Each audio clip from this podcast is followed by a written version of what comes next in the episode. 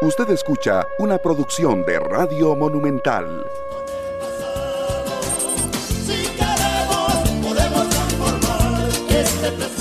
¿Qué tal? ¿Qué tal? ¿Qué tal Costa Rica? Muy buenos días. ¿Cómo están? Esperemos que estén súper bien en medio de todas las vicisitudes que se están padeciendo en este momento en este país, ¿verdad? Eso es importante tenerlo en cuenta. Eh, tenemos a los damnificados por las fuertes lluvias y eso no es algo que pase de un día para el otro y porque salga el sol un día ya significa que se acabó el problema. Qué dicha que salió el sol, porque eso comienza un proceso, ¿verdad? También de, de secamiento en los lugares en los que el agua hizo destrozos, pero también algunas personas perdieron todo, otras se quedaron sin ropa que ponerse, otras quieren eh, poder levantar su casita, ojalá que tenga todos los apoyos que se necesitan aquí en Costa Rica en este momento para poder hacer frente a esa situación. Y tenemos que pensar en eso. Se puede ayudar de muchas maneras. Yo ayer les decía a ustedes, para que nadie dijera que no, que cómo hacía, no, no, sí se puede hacer. Están recogiendo, recuerden, víveres que luego... Eh, eh, artículos que se necesitan y que luego se pasarán a, eh, a las autoridades de la Comisión Nacional de Emergencias en el caso de Goldmart y también en el caso de, de Bacredomatic eh, se ha organizado con el Club de Leones de San Sebastián para buscar a esa gente necesitada e irle a dejar las cosas que necesitan. Entonces usted y yo en eso podemos jugar un papel importante, me parece a mí podemos jugar un papel importante, podemos donar algo mediano, algo pequeño, eh, algo grande. Se necesitaba ayer con urgencia y se sigue necesitando hoy agua, se, se siguen necesitando diarios, usted puede hacer un diario, no sé, como usted quiera, pero yo diría cobijas, frazadas, espumas o colchonetas, artículos de higiene, jabón, ya se sabe esas cosas que se ocupan, que ocupa usted y que también ocupa esta gente que está en esta necesidad, pañales para adultos y para bebés suplementos alimenticios para personas adultas y con discapacidad. Esto es muy, eh, muy importante. Usted va, compra una lata, va y lo deja. Eh, está tanto algunas sucursales de Bacredomatic como está Walmart también en este momento eh, recogiendo. Lo ha hecho con mucho éxito porque mucha gente en, el fin de semana largo estuvo eh, llegando con su paquetito, pues ojalá que sean muchos más. Un poquito que de cada uno en cuanto a cosas muy concretas puede ayudar mucho en este momento. Que el presidente de la República firmó un decreto de emergencia, 4 mil millones de colones. Yo simplemente pregunto, ¿sabremos exactamente para qué son 4 mil millones de colones? O sabemos también, que me parece muy importante, no solamente eh, sino en qué se van a gastar exactamente. Y podremos dar cuenta de estos 4 mil millones, ponemos así en internet, 4 mil millones, gastado en tal, tal, queda tanto. 4 mil millones al principio, se gastó esto, se gastó esto, se gastó esto. Bueno, aquí va, vamos gastados tanto.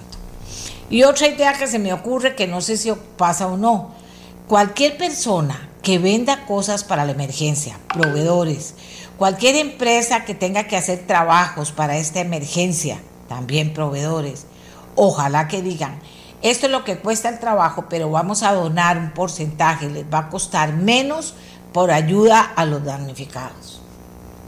Y para que esto se resuelva pronto.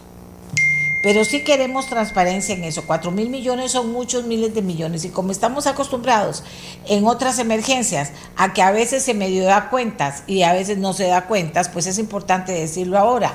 Por lo menos sabemos que hay cuatro mil millones ahí que quisiéramos saber en qué se va gastando cada cosa, en qué se va gastando cada cosa, para estar contentos y tranquilos y que más gente quiera colaborar y quiera ayudarles.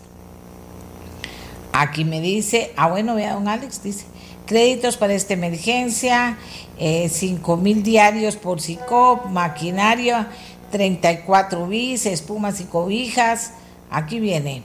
5 mil diarios por CICOP. Aquí viene el detalle de la Comisión Nacional de Emergencia. Me parece muy bien, lo estaremos revisando, pero revíselo usted también para que sepan qué se está gastando. Vamos después a pedir algunos detalles más, porque este es un pueblo que se va a organizar también para eso.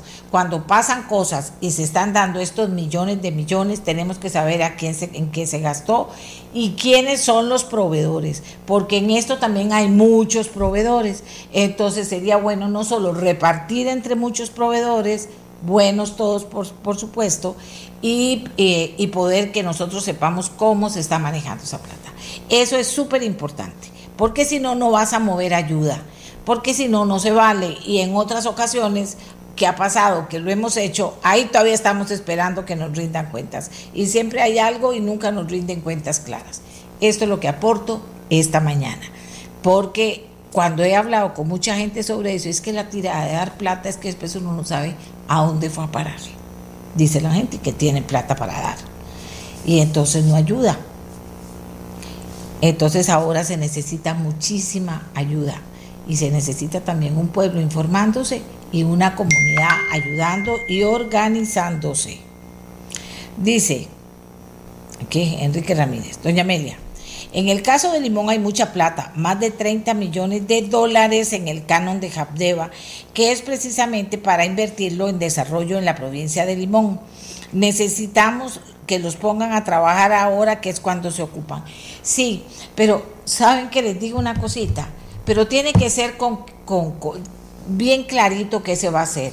Yo siempre les recuerdo el tema de Cinchona, que nosotros, nosotros somos Repretel, Banco de Costa Rica, Central de Radio, Nuestra Voz, ameliarrueda.com, nos unimos en una campaña de pedir eh, dinero y, eh, pero le decíamos a la gente, no va a ser pedir dinero por pedir dinero, sino queremos que usted sepa en qué se gastó ese dinero y qué hicimos. Y viera lo que nos costó, porque todo el mundo se quiere meter y decir, y tráigame la plata para acá y no hagan la plata para allá y no. Todo, todo, todo totalmente eh, observado, auditado y comenzamos a trabajar en ese proyecto.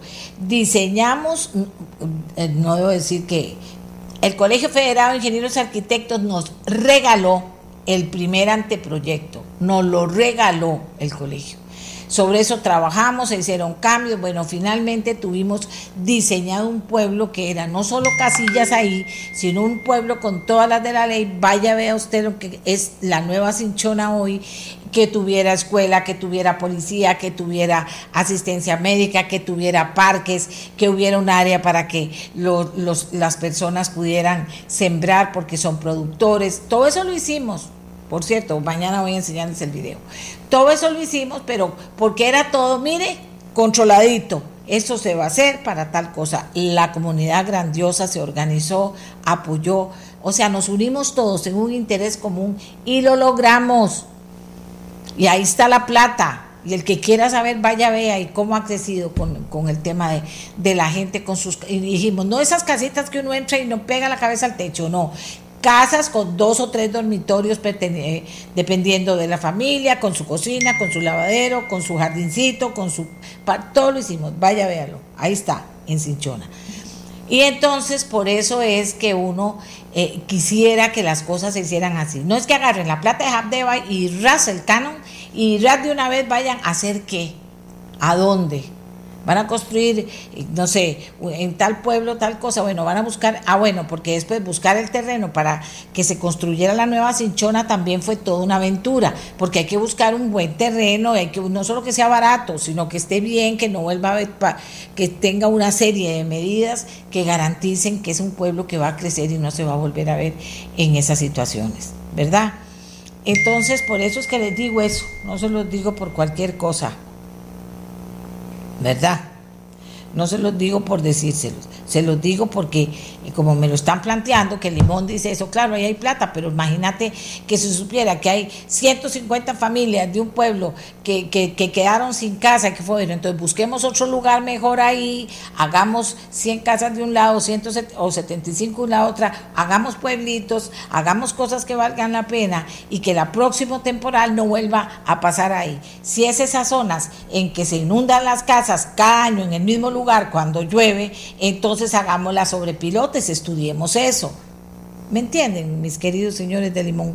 Que hay que pensar así, porque si no, las próximas lluvias, la próxima crecida de, la próxima luna llena de, no sé, don Abel Pacheco siempre decía, viene la llena de marzo, viene la llena de abril, va a haber lluvias y problemas en, en Limón. Inclusive don, don Abel fomentó que se hicieran casas en pilotes para que ya sabemos que va a venir la, la lluvia ahí, porque va a venir, que ahí vive la gente y no se va. Entonces hagamos algo bien hecho. Estoy tirando ideas, estoy tirando ideas.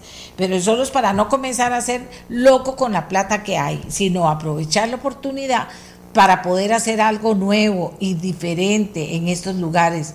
Y ustedes saben que es cierto, los que me están oyendo, hay lugares en los que siempre que llueve pasa esto. Ahora, si llueve con la cantidad que llovió, pues quedan barridos. Entonces hay que pensar. Ve, ahí es donde hace falta las universidades regalando tiempo, los planificadores regalando tiempo, como ayudo, donde ayudo, y un gobierno que no diga nosotros vamos a hacer todo porque no puede, porque no puede ni usted ni ningún ni ningún gobierno. Tiene que ser gobierno, empresa privada, comunidad organizada, voluntariado activo, universidades, o sea, tiene que ser así. Me dicen aquí, vean Vamos a ver. La portada de The Economist este mes hablando de las inundaciones e incendios extremos en el mundo y la urgente necesidad de hacer algo, ¿vio? Porque aquí no solo aquí pasó, pasó, véanlo ahí también en el Facebook de Amelia Rueda y está ahí un video muy interesante de todo lo que estaba pasando el 25 de julio en el mundo con las inundaciones, con las situaciones gravísimas con las que el planeta está reaccionando en esta época de cambio climático ya más, más claro para todos. Entonces es una oportunidad. Si hay cosas que hay que cambiar, pues cambiarlas. No comencemos a derrochar plata porque no tenemos en primer lugar no tenemos plata para derrochar. Que cada céntimo que se gaste, se gaste pensado, se gaste pensado y que si hay mucha plata se piense en un proyecto mejor para esa comunidad. Porque si el próximo año vuelve a pasar lo mismo, vuelve a pasar lo mismo. Si nos corremos un poquitico y viene la lluvia por el mismo lugar, porque el río está ahí, por lo que sea, entonces vamos a volver a hacer lo mismo y ya no podemos botar plata. Y tenemos que educarnos todos y educar a la gente. Es, es una, una necesidad. Es una necesidad que tenemos porque si no, ¿qué vamos a hacer? No se va a poder. Dice, vamos a ver aquí, es para tomarlos en cuenta porque aquí está mirando. Aquí me pregunta qué se hizo en Cinchona. Mi estimado amigo, si lo que quieres criticar, yo lo invito, Javier Hernández, vaya usted a Nueva Cinchona. Vaya y vea, vaya y vea. No voy a entrar en discusiones. Vaya y vea usted Nueva Cinchona. Si no lo conoce, no hable. Y si lo conoce, no vio bien. Pero vaya y conozca ese pueblo que es Nueva Cinchona. Vaya y conozcalo. Eso se hizo con la plata de los costarricenses. Pensadito desde el primer día, con la plata de los costarricenses. Entre todos lo logramos hacer, aportando cada uno un pedacito. Vaya, don Javier, y después me cuenta. Bien, esto es por el momento, lo que les quería decir. Con el tema de las platas, hay que ser cada vez más responsables. Es un país que solo tiene deudas, todavía nos quieren meter más impuestos, que hay que estar, miren, que, con la vacunación se da la reactivación económica, ese cuento no se lo traga nadie. La reactivación económica no se ha dado todavía y deberse haber, debía haberse dado porque no hay medidas concretas para reactivar sectores que están totalmente, totalmente, vean ayer lo que hablamos, totalmente desamparados. Y ahora esto se une a más gente que va a estar en gran necesidad, los damnificados que perdieron todo en este momento. Y que hay empresa privada que sin hacer propaganda de nada está ayudándole en todas partes a las personas más afectadas. Y eso es muy importante. Estamos hablando de los campos y de los productores costarricenses. Hay otros que les falta. Está el tema de, las, de que no pueden salir, está el tema de que por Dios alguien me explique cómo es que hacen esas carreteras que son como maquilladitas, nada más, o sea, que le ponen un le ponen eso como maquilladito, nada más y que abajo está todo el ripio y que se lavan con las lluvias. ¿Cómo hacen esas carreteras? ¿Eso costó plata o no lo regalaron? ¿Cuánto costó? ¿Cuánto costó cada metro cuadrado de esa construcción que es un maquillaje y que se sabe que cuando vienen esas lluvias se lava y entonces se quedan sin, sin tránsito? No, si por hablar hay mucho que hablar. Pero que eso nos lleve, señores, a tomar mejores decisiones, a no botar la plata, a, que cada cinco se, se, gaste bien, a no darle esto solo a un proveedor, eso no funciona. Aprovechen que estamos en el tema que estamos ahora en Costa Rica y entonces también repartan la plata con proveedores de buena calidad. O sea, todo eso se demuestra en este momento. Y también ábranse a escuchar ideas universidades, ábranse a salir de esa torre de cristal en la que viven y decir, mira, sí, podríamos asumir, Universidad Nacional, no sé, podríamos asumir un proyecto para ver si quieren y se los hacemos, Se, los, se, los damos y después se ve cómo, cómo, se logra, eh, cómo se logra llevar a la realidad. Hay que pensar en eso. Hace 25 años comenzó nuestra voz y uno de los primeros programas que hice fue conversar con quienes en ese momento pues, estaban, estaban muy preocupados por el cambio climático, hace 25 años. Y entonces traje gente de acueductos, traje gente tanto de la empresa de las universidades como de la empresa pública. Y entonces todos decían, es que hay que cambiar, hay que prepararse, hay que prevenir, el conocimiento está, hay que hacerlo. Antes de hacer cualquier construcción se deberían tomar medidas especiales. Y recuerdo que decían, ahora si uno, eh, eh, los tamaños de, de, de todo el material que trae las aguas, que saca las aguas, que lleva las aguas, bueno, debe ser tres veces más grande de lo que es ahora. Eh, no hay que construir ni permitir la construcción cuando se va toda en cemento y no quedan áreas verdes para que pueda salir el agua cuando cae el cielo. Bueno, decían unas cosas tan elementales uno decía así hace 25 años. Y ha pasado el tiempo y no ha pasado nada. Usted ha visto las construcciones, construcciones que se hacen sin que haya un metro de zacate, y ahora inventaron ese zacate de mentiras y no es zacate, ni haya un área verde. Y se los permitieron. Y esto que estoy hablando es hace 25 años, no estoy diciendo mentira. Y ahora, por, ahora todo el mundo reacciona porque lo que pasó fue muy fuerte, ¿verdad? Si el agua no tiene por dónde salir, en esas ciudades que solo han sido cemento, vean lo que pasa. Ahora, vean lo que pasa donde sí tiene también por dónde salir. Hay que prevenir y prevenir significa estudiar, escuchar a los que saben, hacer eh, eh, uniones de inteligencias y de sabiduría para poder ir gastando la plata racionalmente. Y hay que revisar el tema de, esa, de las municipalidades, hay que preguntarles cómo está eso de que, de que se maquillaron todas las calles y, sabían que cuando viniera una lluvia muy fuerte un río se iban a, a despedazar. No entiendo, eso no lo entiendo. Ahora, si lo hicieron gratis, no importa. ¿Lo hicieron gratis o no lo hicieron gratis? O sea, no me pongan a pensar, porque por pensar, pasado toda la noche pensando, llevo dos noches pensando.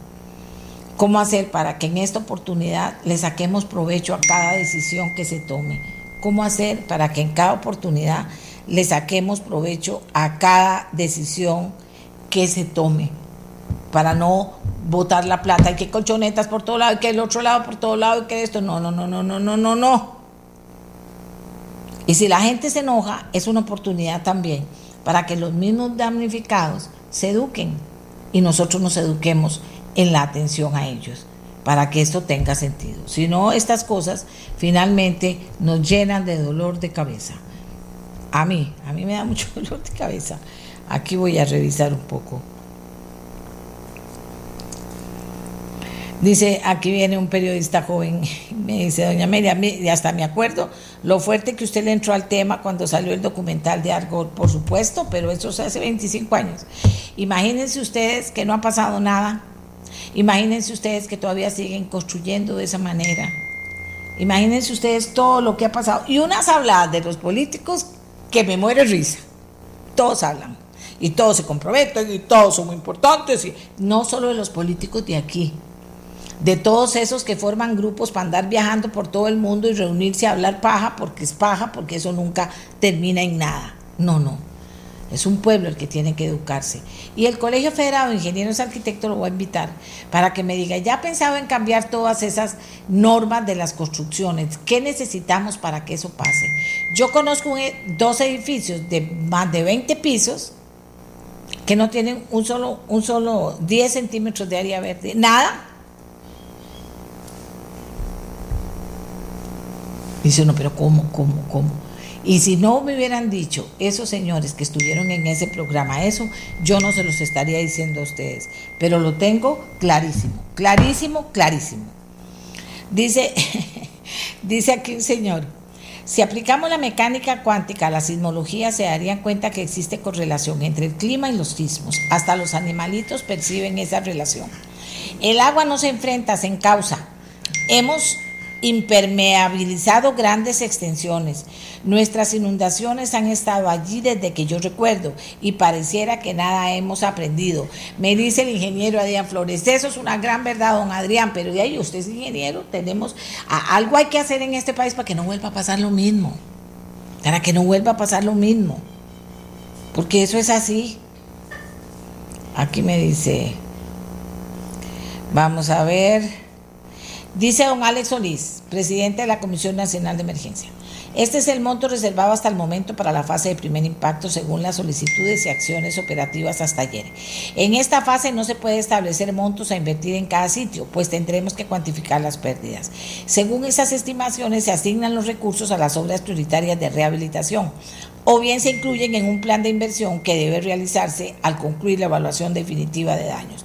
Perfecto, don Alex en este momento un consejo sano y transparente. Todas esas obras de rehabilitación tienen que tener no sé cuántos comités, pero yo diría que uno que se faje que se ponga las pilas y que controle qué se va a hacer, porque si van a volver a maquillar los caminos y en la próxima aguacero vuelve a despedazarse todo, estamos mal. No sé cuánto se cobra por eso, estoy averiguando cuánto se cobra por metro cuadrado que se despedazó, para saber es que si no sabemos cómo vamos a poder tomar buenas decisiones.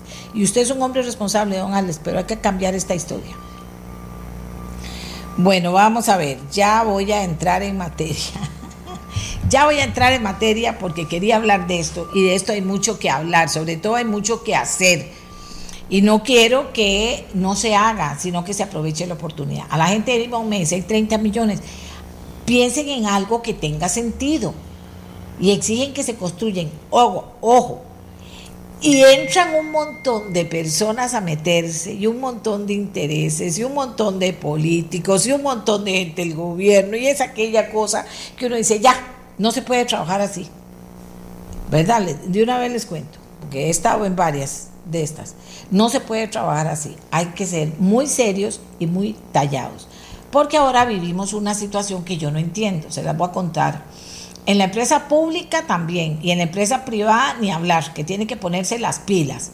Entonces ahora hay un gerente, no sé, ultra general, otro gerente que no sé qué hace, que también es gerente, otro gerente que es gerente, y luego vienen todos los demás gerentes.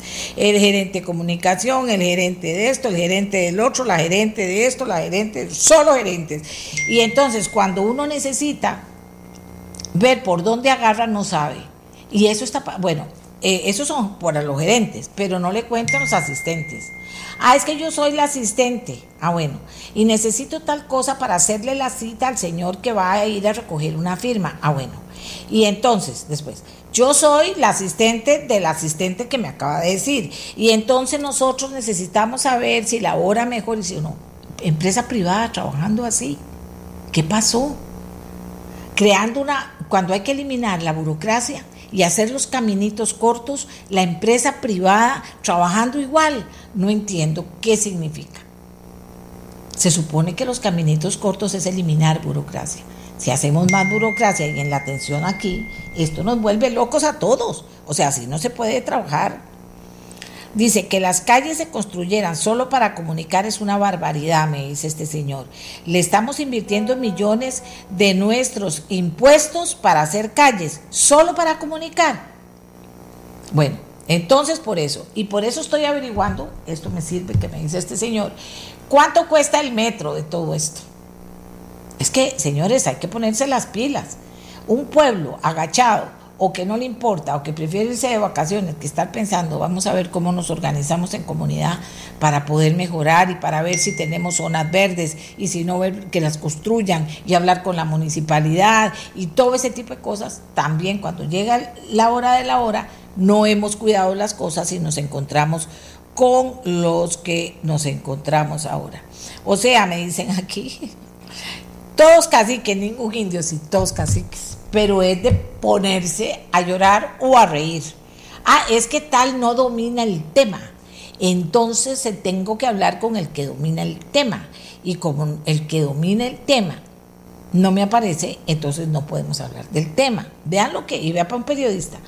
Y entonces dice, no, deme el teléfono a mí, le digo yo siempre, deme el teléfono y yo encuentro a la gente, ¿verdad? Me pongo ahí tres horas seguidas hasta que lo consigo, si es importante.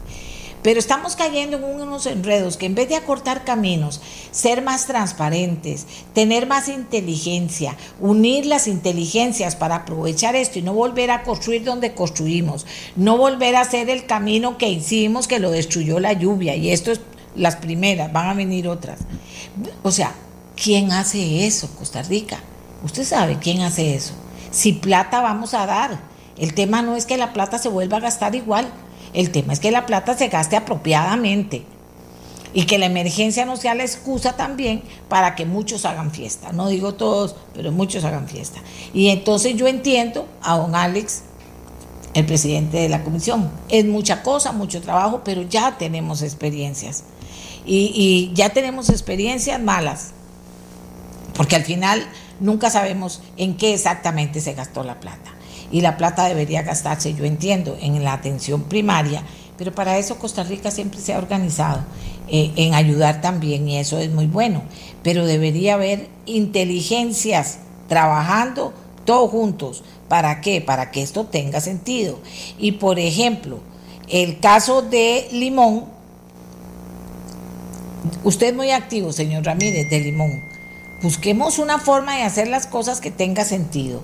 ¿Para qué? Para que se le saque mucha ganancia a ese dinero que usted tiene razón que está haciendo ahí, si ahora lo va a necesitar limón. Bueno, veamos a ver, yo no me meto. Yo soy una intermediaria que presento las cosas. Pero, y, y, cuando, digo porque aquí la gente me lo está diciendo, cuando una persona entra gerente, de esos generales, ¿verdad? Que dicen, wow, entra gerente. Entonces al principio, aquí está mi, la primera entrevista, aquí está mi, mi, tarjeta, 24-7, aquí está mi tarjeta. Ya la tercera llamada y cuando la cosa se pone caliente, quiere decir, tiene que preguntar todo, no solo decirle qué tal, cómo está, qué va a hacer usted ahora que gerente, para hablar de los gerentes y de todo de las gerentes. Y entonces, eh, eh, le dan, entonces ya la tercera ya me cuesta localizarlo. Ya la quinta hay una gerente de comunicación. ¿Qué es por quien tengo que pasar para llegar en una llamada urgente de una situación muy grave, muy seria, al gerente. Y ahí comienza a presionarse usted. No hay manera, no hay manera, no hay manera, no hay manera. Eso es hacer el enredo, el enredo, el enredo, la espiral, en vez de hacer los caminitos cortos, de aquí a aquí, de aquí a aquí, de aquí a aquí, y los grupos organizados trabajando, pero no tampoco 25 personas trabajando, los más pellizcados y los que saben más y viendo a ver cómo mejoramos. Porque este tema, el cambio climático, no es jugando, no es jugando. Ahora sí voy a hacer la pausa. Y cuando vengamos vamos a tocar un tema muy importante. Hoy vamos a tocar dos temas. Vamos a tocar el tema de que hay peligro de que se vuelva a instaurar la pesca de arrastre en Costa Rica. ¿Qué? ¿Cómo? ¿Cómo puede ser eso? Bueno, Mar Viva, que es una organización que está en esto, va a plantearnos por qué están preocupados para que le prestemos atención de que se quiere instaurar la pesca de arrastre otra vez. ¿Qué es esto que se hacen esfuerzos y luego vienen los esfuerzos en contra y al final consiguen los votos? Espero que no, con cualquier excusa, porque me parece que está clara la situación sobre pesca de arrastre. Y luego, ¿cómo le han, cómo, eh, qué pasó con los Juegos Olímpicos? Doña Laura Chinchilla, expresidenta, forma parte del comité de ética de estos Juegos Olímpicos. Y entonces yo le pedí a ella que allá desde Japón valoremos los Juegos Olímpicos con muchas cosas diferentes que pasaron en estos Juegos Olímpicos. Por ejemplo, la chiquita costarricense que aprovechó para para afrodescendiente, que aprovechó para reivindicar a su gente y lo hizo ante millones de millones en el mundo. Pero también hay otras cosas. Las muchachas que dijeron, aquí nada de bikinis para las mujeres, queremos pantalonetas. O sea que ya todos estos juegos que son mundiales se han convertido en una oportunidad para muchos grupos muy conscientes de atletas que dicen, aquí hay que pegar un grito. Bueno, el tema de, las depresiones que sufren los atletas, el tema de esta chiquita que se retiró porque dice los demonios que tengo en la cabeza en este momento. Eso se interpreta de muchas maneras, no, se interpreta de una voz de auxilio también de ellos a los que hay que ponerles atención. En fin, que dicen que Japón se organizó de una forma extraordinaria para tener el menos eh, impacto posible en el ambiente, eso también. Y por supuesto que vamos a hablar de ese maravilloso grupo de costarricenses que estuvieron allá, que la mayoría, si no todos, ella sabe más que yo ahorita de eso, porque ha estado totalmente pendiente de ellos, eh, eh, que superaron sus propias marcas. Pero ese no es el tema, Costa Rica, y ustedes, los que critican, que me caen, ¿verdad? Muy, muy serios criticando. No, no, no, no, no, no. Aquí hay un tema. No hay apoyo a nuestra gente para que se prepare como se debe y para que llegue a representar nuestro país. Y lo hacen con las uñas y logran cosas extraordinarias y maravillosas. Esa va a ser la segunda parte del programa. Ahora vamos a ver por qué están preocupados con el tema de pesca de arrastre. Y hay que prestarle atención porque nosotros pertenecemos a los costarricenses que nos dicen no a la que decimos no a la pesca de arrastre, no a la pesca de arrastre. Dice, Limón despierta, pero despierta para trabajar, no para protestar y pedir y pedir. Bueno, y, Punta Arenas anda por ahí. Punta Arenas ha tenido muchas oportunidades y cada vez que se quiere hacer algo en Punta Arenas salen intereses que yo no sé de a dónde, pero a la final no se hace nada. Y eso hay que prestarle atención. Hagamos la pausa y venimos para averiguar por qué hay que estar atentos a intereses que quieren restaurar la pesca de arrastre en Costa Rica. O sea, esto está fatal. Ya volvemos.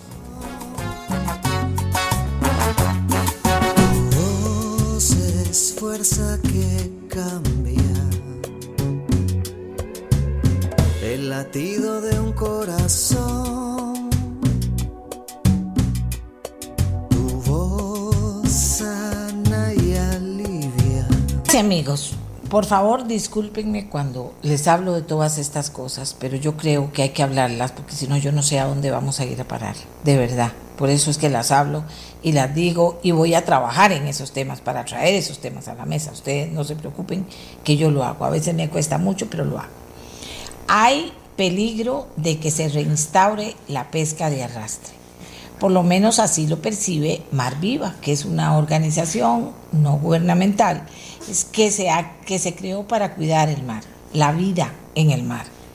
Catherine Arroyo es gerente de incidencia política y ella nos va a plantear por qué la preocupación, de dónde surge esa preocupación y qué se puede hacer para impedirlo en última instancia. Eh, adelante, eh, Catherine. Buenos días, doña Amelia, y un saludo a todas las personas que, que nos escuchan el día de hoy quizás empezar por recapitular en dónde habíamos quedado con el tema de la pesca de arrastre. Recordemos que el año pasado, en noviembre del 2020, el señor presidente de la República emitió un veto presidencial con relación al proyecto de ley 21.478. Este es el proyecto eh, cuyo objetivo principal era reinstaurar la pesca de arrastre en el marco normativo costarricense. ¿Qué, ¿Qué pasó con ese proceso? Eh, el veto presidencial regresó a la Asamblea Legislativa, sin embargo, por el inicio de las sesiones extraordinarias, que son el periodo de sesiones en los que la agenda legislativa está definida por el Poder Ejecutivo, el proyecto, eh, por decirlo de alguna forma, está suspendido y vemos desde Maldiva que a partir de la próxima semana, con el inicio otra vez de las sesiones ordinarias, pues la Comisión de Asuntos Agropecuarios tiene la potestad de reanudar ese proceso para conocer el veto y proceder con lo que se llama la discusión del resello, ¿no? Que el resello es, la discusión en la que las y los diputados van a decidir si atienden eh, la recomendación de veto del presidente o ignoran esa recomendación de veto, eh, en cuyo caso se aprobaría un resello, pero para esto necesitamos 38 votos. Eh, efectivamente, doña Amelia, desde Fundación Mar Viva hemos estado muy al pendiente de ese proceso. Sin embargo, nos, nos llama la atención que en el marco de otra discusión legislativa totalmente diferente, que es la discusión del proyecto de ley 21.531 sobre pesca de atún, eh, este proyecto eh, se, se, encontraba en discusión en plenario en etapa de presentación de mociones y notamos el, el, día de ayer por la mañana, cuando las mociones se circulan, que hay una, una moción en particular que estaría reinsertando eh, dentro de la categoría de pesca semi-industrial la extracción de camarón con redes de arrastre. Ok. Eh, este proyecto hace cuánto está en la asamblea? ¿Ustedes ya fueron a la asamblea a investigar, a hablar? ¿Cómo está el tema? ¿Y por sí. qué y por qué están llamando la atención sobre este proyecto? El proyecto sobre pesca de atún tiene, tiene varios meses en, en discusión en la Asamblea Legislativa. Es, es un proyecto promovido por, eh, en principio, por el diputado José María Villalta, quien en conjunto con otras diputaciones y miembros de la Comisión de Ambiente y de Agropecuarios, pues han, han impulsado un proceso de negociación para mejorar el texto y a, este ha sido también apoyado por, por el Poder Ejecutivo. El proyecto ha estado moviéndose durante este periodo de extraordinarias y se estima que eh, en las próximos, en la, bueno, en principio durante esta semana se estarían votando estas mociones de vuelta a la Comisión de Ambiente. Aquí un tema importante que hay que aclarar, doña Amelia, es que ayer por la tarde el Poder Ejecutivo retiró la mayoría de proyectos de, de la corriente legislativa para que se priorizaran dos iniciativas en particular, incluyendo este proyecto sobre atún. Sin embargo, desde Marviva sí consideramos urgente hacer un llamado de atención, primero, pues porque claramente esta es una, una intención eh, de pasar de forma desapercibida una reforma a la ley de pesca que reincorpore la pesca de arrastre en una discusión que nada tiene que ver sobre pesca de arrastre. Eh, y también lamentamos mucho que un procedimiento como es la presentación de mociones para mejorar un proyecto de ley pues esté utilizando de, de manera indebida. Por eso hicimos un llamado público de atención a las autoridades y sobre todo pues a las y los diputados para que esta moción sea rechazada. Vuélvame a decir los diputados que están apoyando que esto pase. Bueno, la moción en cuestión lleva únicamente una firma, que es la firma de la, de la diputada del Partido Unidad Social Cristiana, Marínez Solís. ¿Y qué reacciones ha causado este proyecto en la Asamblea Legislativa? Como diríamos antes, ¿cómo está la correlación de fuerzas? ¿Tienen los votos o no los tiene porque se dieron cuenta de la trampita que hay ahí? Y si el gobierno está de por medio, pues puede haber alguna negociación también para que esto pase. Nosotros, bueno, de las averiguaciones, porque por supuesto nos hemos puesto en contacto con, con los despachos que, que, han trabajado de cerca esta iniciativa, hemos hecho pues las alertas correspondientes, estimamos que no va a tener el visto bueno a nivel de comisión de ambiente, sin embargo hay que recordar que estas mociones pueden volver a presentarse ante el plenario legislativo. Y ahí es donde también tenemos que seguir insistiendo de que la fracción en este caso, por ejemplo, la fracción del Partido Unidad Social Cristiana, por favor, no promueva esta, esta moción. Es una moción que además demuestra el, el, el uso indebido que se le suele dar pues a este tipo de procedimiento. Eh, sabemos de, de antemano que, que, don José María, que diputados como doña Paola Vega no estarían apoyando esta moción. Entonces confiamos, como le comentó doña Amelia, que a nivel de comisión esta moción no va a tener éxito, sin embargo, mantenemos el llamado de atención en caso de que pudiera eh, volver a presentarse ante el plenario legislativo. Bien, eh, vamos a ver qué pasa. Siento que, dice, el gobierno se metió, fíjate, primero dicen que no y después O sea, esta forma de hacer las cosas con los proyectos, de ver cómo meten la mano para devolverse cuando se han tomado buenas decisiones, es horrible. Eh, bueno, ahí los dejamos más vivos haciendo su trabajo transparente, pero firme y fuerte para que haya conciencia y no ocurra esto. Ahora, ustedes que están averiguando y que tienen el proyecto y que ven todos los objetivos del proyecto, la exposición de motivos, el cierre y todo lo que usted quiera, ¿qué argumentos dan para el tema los que lo están impulsando? Pues en este caso particular, doña Amelia, ningún argumento. Es, es, una moción en particular que, para decirlo en, un lenguaje muy coloquial, es un intento pues de, meter un golazo, pues de, aprovechar que se está reformando un inciso de un artículo de la ley de pesca, que era un, artículo donde antes, antes de la prohibición de la sala constitucional, ahí se ubicaba eh, la flota semi-industrial de pesca de arrastre, eso, como le comento, es un tema que no tiene nada que ver con el proyecto de pesca de atún. El proyecto de pesca de atún aborda otros temas como fomentar una flota nacional, cómo mejorar eh, los espacios marinos dedicados a, los distintos, distintos tipos de flota de pesca atunera. No tiene absolutamente nada que ver con pesca de arrastre. Entonces, en, este caso realmente no hay ninguna justificación y yo veo pues una intención de, pues de mala fe de, posicionar el tema sacando provecho de una discusión en la que ya se está pues abordando un tema de reformar la ley de pesca. Muchas gracias, Catherine, muchísimas gracias. Y yo me pregunto nada más, ¿por qué? ¿Quiénes están detrás de esto?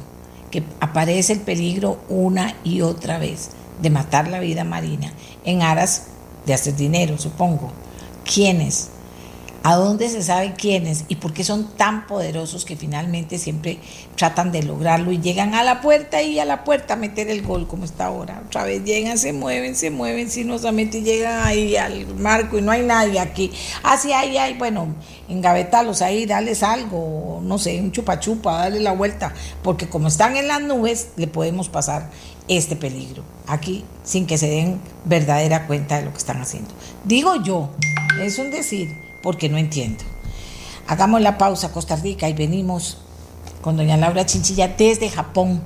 Ella forma parte del comité de ética de estos Juegos Olímpicos y queremos revisar las Olimpiadas porque hemos oído muchas cosas que se hablan y se hablan con gran propiedad y uno dice, otras que no se han dicho, que también son interesantes. Y sobre todo eh, hablar de nuestra gente, pero también hablar de Japón con Juegos Olímpicos en pandemia, que también yo creo que vale la pena que usted sepa detalles de esto, porque el mundo está cambiando. Hagamos la pausa y ya regresamos desde Japón. que cambia el latido de un corazón Amigas y amigos, nos vamos a Japón. Ahí está doña Laura Chinchilla, expresidenta de Costa Rica, quien ha sido distinguida nombrándola por parte de los organizadores de estos Juegos Olímpicos eh, como parte del Comité de Ética de, de los mismos. Y yo le pedí a ella que nos ayudara a a ubicar los Juegos Olímpicos, a hablar de algunos detalles muy importantes de los Juegos Olímpicos que tienen que ver con el desempeño o la acción de muchos participantes, eh, de muchos atletas, también tiene que ver con la política, que me parece que fue muy interesante también lo que pasó y lo que hombres y mujeres trataron de aprovechar para decirle al mundo. Y también tiene que ver con el grupo de costarricenses que estuvo allá, que todavía está allá y su participación. Entonces comenzamos por el principio. Doña Laura, primero, ¿cómo surge este nombramiento y con qué se encuentra usted cuando llega a Japón?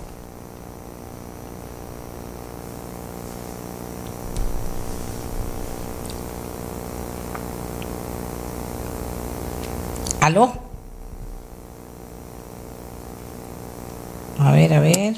Disculpa, ya, ya estamos aquí. Ya está. Eh, sí, muy buenos días, eh, eh, muchas gracias Amelia por abrir el espacio eh, para hablar de una de las cosas más hermosas que han sucedido después de más de un año en que el mundo ha vivido una de las crisis más duras que ha debido enfrentar. Los Juegos Olímpicos han sido una especie de bocanada de aire fresco, ha sido una expresión de esperanza que enseña mucho de la resiliencia que las personas eh, tienen para enfrentar crisis como estas. Y los jóvenes que ya se están luciendo haciendo lo propio, eh, efectivamente este, confirman que ni la pandemia pudo detener sus entrenamientos, sus competencias, que con grandes dificultades, detrás de todos ellos hay múltiples historias, lograron eh, prepararse de la mejor manera posible y ofrecernos el hermoso espectáculo que estamos viendo.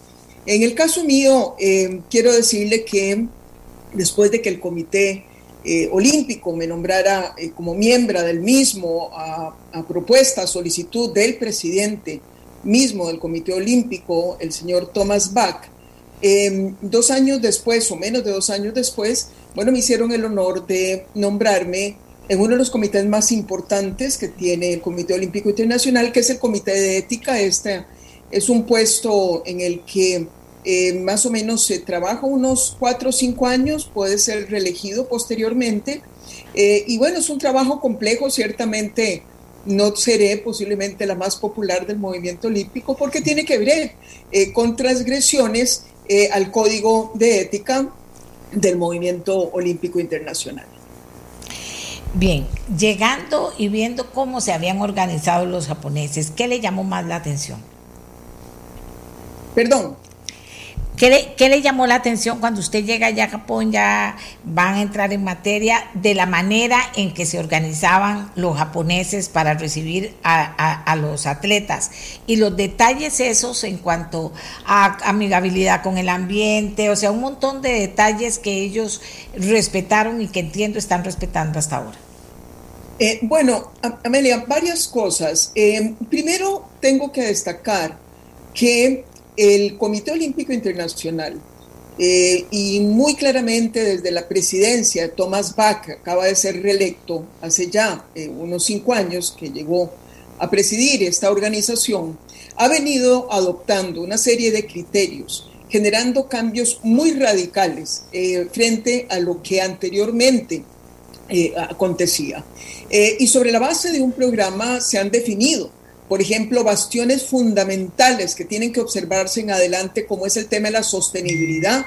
Es decir, hemos venido abogando porque cada juego olímpico sea carbono neutral en adelante. Ya París más bien eh, logrará eh, generar más captación de la emisión que va a provocar, es decir, se irá mucho más allá de la neutralidad. También empezamos a promover lo que es eh, la paridad en la conformación eh, de la nómina de atletas que participa en esta ocasión. Alcanzamos el 49%, ya París tendrá total paridad de mujeres. Hay delegaciones como la China que trae casi el doble de mujeres que hombres, la delegación de Estados Unidos trae más mujeres que hombres, de manera que esos son elementos eh, que ya los países sedes tienen que respetar y en esto no hay marcha atrás. Japón por sí mismo es un país que ha sido muy respetuoso de estos conceptos y quizá la más particular de estas Olimpiadas, más allá de la sostenibilidad, de que son juegos carbono neutral, con equidad de género, etcétera, Quizás aquí lo más particular, Amelia, es que son juegos que se diseñaron en medio de la pandemia. Y entonces aquí el factor principal, el que más nos ha preocupado, ha sido la seguridad. Hemos practicado desde el primero de julio hasta hace más o menos dos días que nos dieron el corte, más de 240 mil pruebas. A todos los que estamos aquí y de atletas solamente, atletas son 11 mil, pero hay mucha gente más que hacen parte de la organización, se nos aplican pruebas todos los días.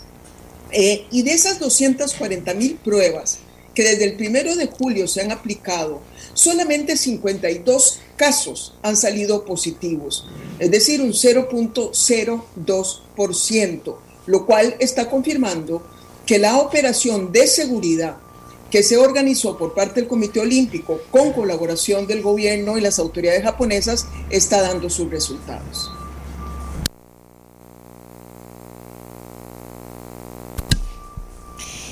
Ahora vimos eh, por parte de las eh, eh, de las delegaciones también que se organizaron para manifestarse no solo apoyando las, las medidas del Comité Olímpico, sino también llevando cada una de ellos un mensaje, no todas, pero algunas fuertes, entre esas una eh, niña afrodescendiente costarricense, pero, pero en otras delegaciones también se presentó esa, e, esa voz diferenciadora y exigiendo, exigiendo respeto a sus derechos, o sea, algo diferente que, que, que, no se había visto por lo menos en los Juegos Olímpicos, pero que se comienza a ver en el deporte. Pero en esta oportunidad eh, también no faltó. Eh, sí, Amelia, es propio de, de, muchos cambios que están teniendo uh -huh. lugar, eso eh, eh, pues eh, ha sido más bien una iniciativa de atletas individualmente. Uh -huh. este, hay algunos límites. parte de lo que siempre se cuida en las Olimpiadas es que no se lleguen a politizar, porque hubo casos en el pasado en donde el deporte terminó siendo este, em, de alguna manera eh, cooptado por los intereses políticos eh, de los gobiernos, o ya sea que organizaban, o de otros que más bien querían castigar a la sede, muy propio, por ejemplo, de la época de la Guerra Fría, ¿no? Uh -huh. Y pues eh, se evita que por lo menos no se crucen algunas líneas, porque hay sensibilidades. Estamos hablando, Amelia, que de verdad son 11 mil personas eh, provenientes de más de 200 países, eh, sociedades eh, que tienen mm, diversidad en materia cultural, en la forma en que abordan muchos de los problemas. Tampoco se puede pretender imponer un pensamiento único en, un, en, unas Olimpiadas como estas. De manera que siempre el énfasis es el deporte, es la competencia apegada a las reglas y con respeto a las mismas. Eh, usted no sabía lo que iba a pasar con nuestra atleta afrodescendiente cuando ella participó y lo que hizo, que luego se viralizó por todas partes, ¿verdad? Todo se viralizó para que la... Eh, que ¿Usted no sabía, Laura? No, Amelia, porque eso hizo parte de su coreografía. Ok. Eh, y, y, y, eso, pues, eh, eso lo, se los guardan las, ¿no? los atletas y los equipos eh, este, porque precisamente es el efecto también eh, sorpresivo lo que van a presentar. Eso hizo parte de su coreografía. Eh, y aquí, digamos, yo eh, lo que particularmente destacaría desde el, el, aspecto estrictamente deportivo, que es el que cuenta particularmente para quienes han hecho este gran esfuerzo de llegar hasta acá a competir con los mejores del mundo, es que tanto en el caso de Luciana Alvarado, de la gimnasia eh, artística, como en el caso de nuestros nadadores, tanto Beatriz eh, Padrón como en el caso de Arnoldo Herrera, eh, todos ellos superaron sus propias marcas, las mejores marcas que habían hecho anteriormente. Y no solamente estamos hablando de esos tres casos, estamos hablando de que tenemos dos eh, surfistas, mujeres, eh, una de ellas quedó número 17 a nivel mundial, la otra quedó número 15, se lleva un certificado eh, olímpico, que es algo que se otorga a los primeros ocho lugares. Eh, y en el caso de judo, también nos vamos con un joven que logró posicionarse, Ignacio Sancho, en el lugar número 9 a nivel mundial en su categoría de judo. Nos quedan todavía algunas sorpresas, eh, sobre todo en atletismo y también en ciclismo, BMX Freestyle que llaman, eh, y estamos esperando también resultados muy hermosos ahí. Eh, de manera que, Amelia, aquí me parece que el, el gran mensaje que recibe Costa Rica es que tenemos el recurso humano con la capacidad suficiente para competir contra los mejores y que lo que tenemos que hacer en Costa Rica es ver cómo redoblamos los esfuerzos en apoyo al deporte. Bueno, eso es muy importante porque Costa Rica, que también es criticona, no ha dejado de criticar y algunos que ya desde temprano decían, pero nos venimos en blanco. Usted comenzaba hablando de que nuestra gente, a pesar de los pesares en pandemia, con todo lo que esto significaba, se preparó. La mayoría de ellos, inclusive en su participación ya eh, quedando mejor de lo que habían quedado hasta el momento en sus marcas de llegar allá. Usted ya destacaba eso, pero, pero esto de que nos vamos en blanco Y esto también que señala usted de que hay que volver los ojos a nuestros atletas antes de criticar y ayudarlos, porque esto no es jugando y tal vez en algún lugar donde se ve más claramente la diferencia de los apoyos es cuando ya están estas justas enormes allá, en, eh, ya se están realizando y esto también se nota. Eh, ¿qué, qué experiencia cree usted que se debe rescatar para de ahora en adelante y no decir nada más nos fuimos en blanco? Sí, bueno, lo primero es que no nos estamos yendo en blanco. Eh, este, aquí cada atleta vino con un plan eh, de trabajo, vino con metas concretas que se impuso, con un gran realismo, porque, insisto, es que aquí no se viene a improvisar.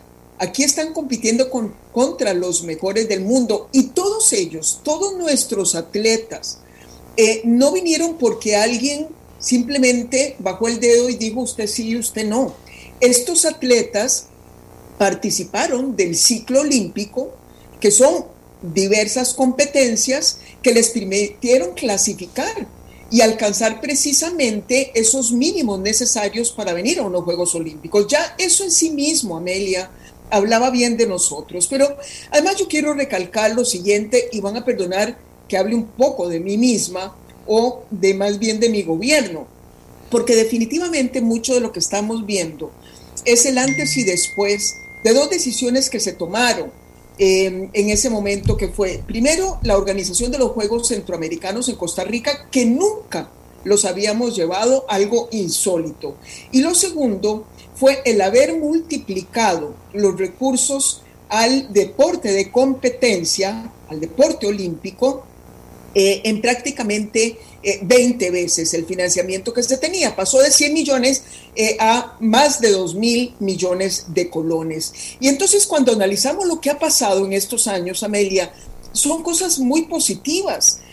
Costa Rica no ganaba casi ninguna medalla a nivel panamericano y hace poco, cuando los Juegos de Lima, se consiguieron ganar varias medallas ahí en cinco disciplinas deportivas. Eh, en los Juegos de Londres del 2012, eh, recuerdo que mandamos apenas seis atletas que lograron clasificar. Ya para Río Janeiro eran nueve. Aquí a Tokio ya traímos once. Deberíamos proponernos en el 2022, eh, perdón, en el 2026, em, perdón, 2024, es que con esto la pandemia se le enreda a uno, en París llevar ojalá de 15 hasta 20 atletas, ¿por qué no? y esto tiene que ver con las inversiones que se hicieron. Desgraciadamente, esas inversiones no se han sostenido en el tiempo y deberíamos entender la importancia de lo mismo. Eh, yo creo que si lográramos traer de nuevo unos Juegos a Costa Rica y si lográramos comprometer a nuestros diputados para poder darle un financiamiento permanente al deporte, tendríamos muchas Lucianas, tendríamos eh, muchas eh, Beatrices, tendríamos eh, muchas, muchos Ignacios, muchas Brisas, muchas Lelianis, como las que hemos visto en estos días y que nos han hecho sentirnos muy orgullosos a todos y todas las costarricenses. ¿Usted tuvo alguna forma de cercanía con, con los costarricenses? Sí, Amelia, pude ir a visitarlos. Eh, fue difícil porque quiero decirles que de verdad estamos en una gran burbuja. Em, yo admiro a Japón, siempre lo he admirado, es el país que más admiro en el mundo. Eh, es una gente de una gran resiliencia, uno no puede imaginar las crisis que Japón ha vivido, desde la bomba atómica hasta los terremotos, los tsunamis, etcétera, y siempre se levantan y siempre salen adelante. Y eso es básicamente porque tienen una gran disciplina, una gran capacidad de organización. Eh, y entonces aquí nos hemos tenido que someter a reglas muy estrictas. Eh, a mí no me dejan ir más allá del hotel o de los sitios a donde están compitiendo los atletas, pero dado que habíamos hecho varias pruebas, eh, no salíamos positivos, nos permitieron hace dos días visitar la Villa Olímpica donde ellos están y ahí estuvimos conversando. Y el mensaje principal que ellos nos mandan es, doña Laura, apóyennos más. Eh, si ustedes supieran la diferencia que hacen los recursos que les hemos dado al Comité Olímpico Nacional, que permitió, por ejemplo, en este ciclo olímpico, financiar desde el inicio a cerca de 500 atletas. Claro que se fueron quedando muchos, al final solamente vinieron estos 11, pero ahí se hicieron inversiones, algunos se les pueden dar becas mensuales de 100 mil hasta de un millón, dependiendo de las necesidades. Pero eso solamente se hace con recursos, Amelia, porque veamos que muchos de estos muchachos, son muy pocos los que vinieron, que tienen quizás familias que pueden invertir en el deporte. En muchos casos, eh, de verdad que pasan grandes necesidades. Sus entrenadores son sus propios padres, su madre o su padre. Eh, he visto aquí a tres por lo menos que vinieron con sus padres, que son sus entrenadores, y eso habla muy bien de ellos. La diferencia que haríamos en Costa Rica eh, si logramos esa inversión de manera sostenida y permanente, eh, va a ser eh, enorme. y pues claro que tendremos entonces ocasión de celebrar mucho más que lo que hemos celebrado en esta ocasión. Una de las cosas, pues, que es mi tema, pero que me llamó mucho la atención, es que los objetivos de ellos eran, entre otros, tener una competencia verde, que una de las tareas de los organizadores de los Juegos era conseguir que las competencias fueran las más ecológicas de la historia. Y se tomaron una serie de medidas, esto de 18 mil camas, eh, que se construyeron para que puedan ser recicladas después y que tienen una capacidad de resistir hasta 200 kilos. Otra medida que tiene que ver con las medallas que están hechas con material reciclable, pero su empeño mayor está en reducir las emisiones de carbono durante el evento, que se espera que durante la justa se emitan cerca de 2.9 millones de colones, perdón, de toneladas de CO2 y estaría esto estaría por debajo de los niveles registrados en Río, 4.5 millones de toneladas en el 2016 y Londres, considerado el más ecológico hasta ahora, con 3.3 millones de toneladas. Y esto se ve de muchas maneras también, los vehículos eléctricos para el transporte de los atletas y la energía generada por paneles solares para cubrir la demanda. O sea, todo esto se nota, se ve, eh, eh, Laura se siente para que también todo aquel montón de gente que llega ahí aprenda. Sin duda. Eh, y claro que estas son unas Olimpiadas muy particulares, Amelia, porque no hay gente. Em, este, es decir, estamos acudiendo eh, a, esos hermosísimos eh, gimnasios em, con las graderías vacías prácticamente. Estamos llegando básicamente quienes acompañan a los atletas, los, los entrenadores, los directores o asistentes, porque ni siquiera pudieron venir con sus familiares, salvo que ese familiar fuese su entrenador, y los miembros del Comité Olímpico Internacional y el personal de apoyo.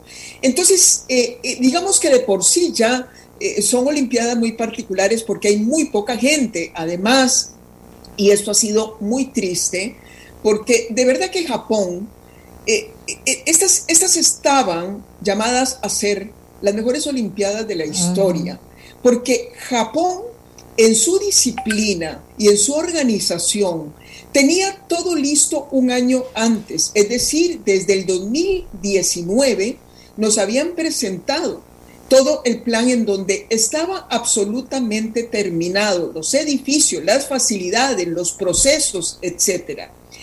Sin embargo, la pandemia se interpuso, se atrasó un año más y desgraciadamente los Juegos llegaron a Tokio en, el momento en que Tokio estaba viviendo el pico más alto de la pandemia desde el que la misma se inició. Entonces, los japoneses se perdieron esta fiesta. Los japoneses no están pudiendo disfrutarla como hubiesen deseado, la están disfrutando igual que los costarricenses, desde la pantalla del televisor. De manera que han sido unos juegos de muy poca gente, pero estaban preparados eh, para poder absorber la contaminación propia eh, de las aglomeraciones que se hacen, el consumo de alimentos, etcétera, etcétera. Eh, y, efectivamente, ellos tendrán que rendir un informe porque todo esto eh, es evaluado, todo esto es supervisado y se presenta luego un informe con los resultados y yo no tengo la menor duda, Amelia, de que los resultados y las metas que se propusieron en materia de sostenibilidad se van a alcanzar. Aquí comentan las personas, ¿habrán comentado en los comités del COI el impacto por falta de público en la economía japonesa y cuánto podría repercutir en la economía del mundo, siendo Japón uno de los mayores exportadores de bienes para el mundo?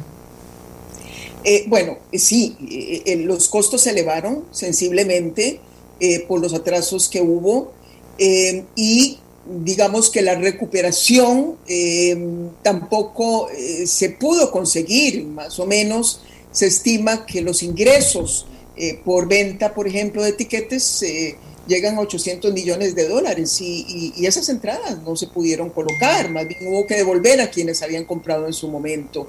De manera que sí, desde el punto de vista, digamos, de los costos, estos no serán eh, los juegos, eh, digamos, eh, que puedan hacer alarde en comparación con otros, pero no porque la organización falló, sino porque se interpuso la pandemia. Ahora bien, habiendo dicho esto, estos juegos han sido los mejores desde el punto de vista de las transmisiones. Es la primera vez en donde eh, las redes sociales y todos los medios digitales han jugado un papel tan determinante, han sido de tan alta calidad, eh, este, precisamente eso es lo que ha compensado eh, los problemas que se han tenido de acceso a los juegos por la vía física. Es decir, que el mundo afortunadamente estaba preparado para que la tecnología compensara la falta de público y entonces han sido los juegos más vistos de la historia. Em, y los derechos de transmisión, que son la parte más importante de los ingresos para los Juegos Olímpicos, esos eh, costos sí se van eh, eh, a, recuperar y van a haber pues ganancias propiamente por la parte de los derechos de transmisión, Amelia. Sí, esta, esta pandemia todo nos enseñó que se pueden hacer las cosas diferentes. Vamos a ver si se vuelven a hacer iguales después. Así es, algo que está siendo muy novedoso es eh, precisamente toda el área que se está abriendo eh, de lo que va a ser el mundo de los juegos digitales. Eh, es algo en que se viene trabajando. tarde o temprano será parte precisamente también del olimpismo y es una manera más de cómo el movimiento olímpico se readecua a los cambios que están teniendo lugar en la sociedad. Laura, usted tuvo la oportunidad inclusive de incidir con decisiones en en abrir oportunidades más para el tema de nuestros atletas. Sin embargo, como usted también lo puede sentir allá, todavía falta muchísimo apoyo. ¿De dónde? ¿Cómo? ¿Cómo hacemos, doña Laura? En medio de tanta cosa, porque somos un país que, que tiene una educación absolutamente pública, absolutamente dolida y herida por, por, por la pandemia pero también ahí están nuestros atletas y si algo necesita constancia, perseverancia, permanencia todos los días y a todas horas, es eso, preparar atletas para que después esto no se pierda. Eh, ¿Qué diría usted que, hay que, fortalecer o que hay que ver? No sé, ¿cómo lo ve usted? Em, Amelia, hay que, hay que retomar los esfuerzos eh, que se venían haciendo, algunos de ellos simplemente se interrumpieron por la pandemia y, y, bueno, ya esperaríamos que el próximo año eh, de alguna manera el ciclo escolar se normalice em, este, de manera casi similar al pasado. Eh, hay que retomar eh, todas las actividades deportivas eh, que organizábamos a todos los niveles posibles, desde los Juegos Nacionales Escolares y Colegiales, recordemos que eh, era algo muy hermoso, los Juegos Nacionales también. Em, eso tenía un impacto en las comunidades impresionante.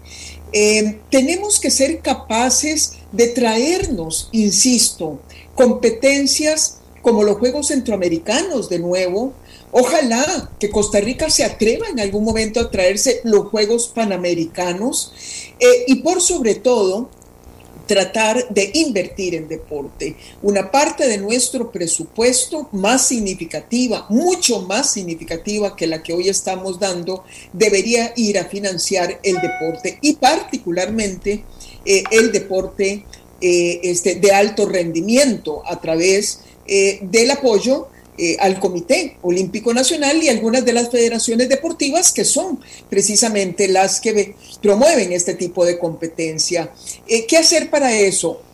Yo quisiera, por ejemplo, y quisiera adelantar una idea, eh, que ojalá en esta campaña algunos candidatos se unieran para eh, eh, comprometerse a traer eh, a Costa Rica los próximos Juegos Centroamericanos, volverle a dar a nuestros atletas esta gran fiesta que hizo que Costa Rica pasara a cosechar de más o menos 60 medallas a dar el brinco a más de 90 medallas que cosechamos en San José en los Juegos del 2013. Ojalá se comprometieran.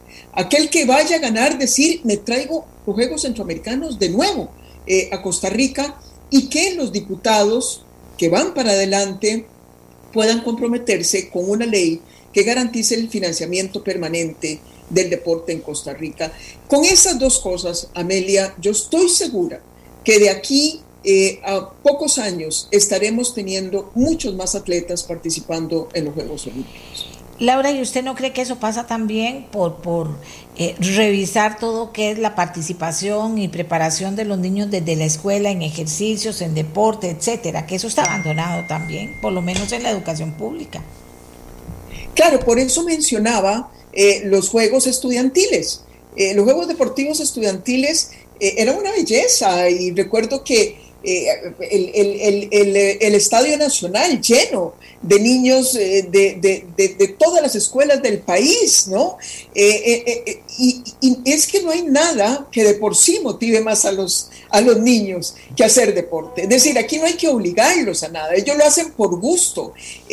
a partir de ese gusto es que luego van desarrollando las buenas prácticas, la mayor disciplina para entrenar, para levantarse un poquito más temprano, para aprender también a trabajar en equipo. Eh, nos entrena muchísimo a la tolerancia, a ese trabajo en equipo, a la, constancia, al método. Eh, muchas de las sociedades más avanzadas del mundo son precisamente las sociedades eh, que han abrigado el deporte de manera más intensa. ahora, en esta última sesión del Comité Olímpico Internacional, anunciamos una vez más que los Juegos eh, este, del 24, 28, 32, los Juegos del 2032, eh, regresan a Australia. Eh, y una de las cosas que más se destaca de Australia es precisamente que es uno de los países que más ama el deporte. Y ahí los niños desde pequeños, niños y niñas, están prácticamente permanentemente entrenándose y de ahí que Australia es una de las potencias, llega a los Juegos Olímpicos, logra cosechar muchas medallas. ¿Qué rescata después de esta experiencia? ¿Usted todavía se queda por allá? Nuestros muchachos, no sé si se vienen todos juntos o separados. ¿Qué destaca de nuestra gente y qué destaca usted de, esa experiencia, Laura? Sí, bueno, muchos de los muchachos tienen que ir regresando, algunos eh, no pueden quedarse mucho más tiempo por diversas razones. Em, entonces algunos de ellos ya se van, se van regresando. Eh, en realidad nos vamos a quedar hacia el final con eh, básicamente atletismo y con, este, ahí están Gerald Drummond, quien va a competir en 400 metros vallas. Ojalá quisiéramos verlo a él quedar por lo menos entre esa lista de primeros y ojalá con algún diploma olímpico. Y tendremos a las hermanas Vargas, a Andrea y a Noelia, eh, de quienes también pues hay expectativas, particularmente en el caso de Andrea, que es correr a los 100 metros vallas. Eh, y tenemos eh, también a Kenneth Tencio, que va a competir con BMX Freestyle. Y a quien el otro día vi estaba muy entusiasmado porque hasta Keylor Nava le había mandado un mensaje. Y esperaríamos de Kenneth también eh, un muy buen desempeño. Así que esos serán los cuatro eh, eh, atletas que se irán quedando para el final.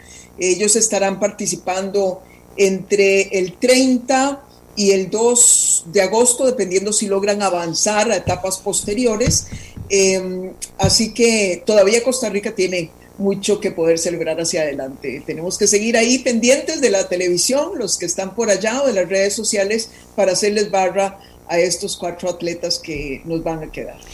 Y desde allá donde está usted está viendo todo lo que está pasando en el mundo. Este 25 de julio, por ejemplo, no solo Costa Rica afectada por el cambio climático, sino en el mundo montones de fenómenos que se están dando en ese sentido, doña Laura Viera.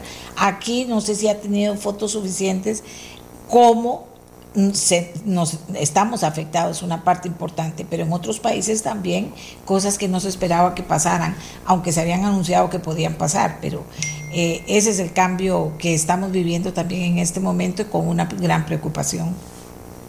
Así es, Amelia.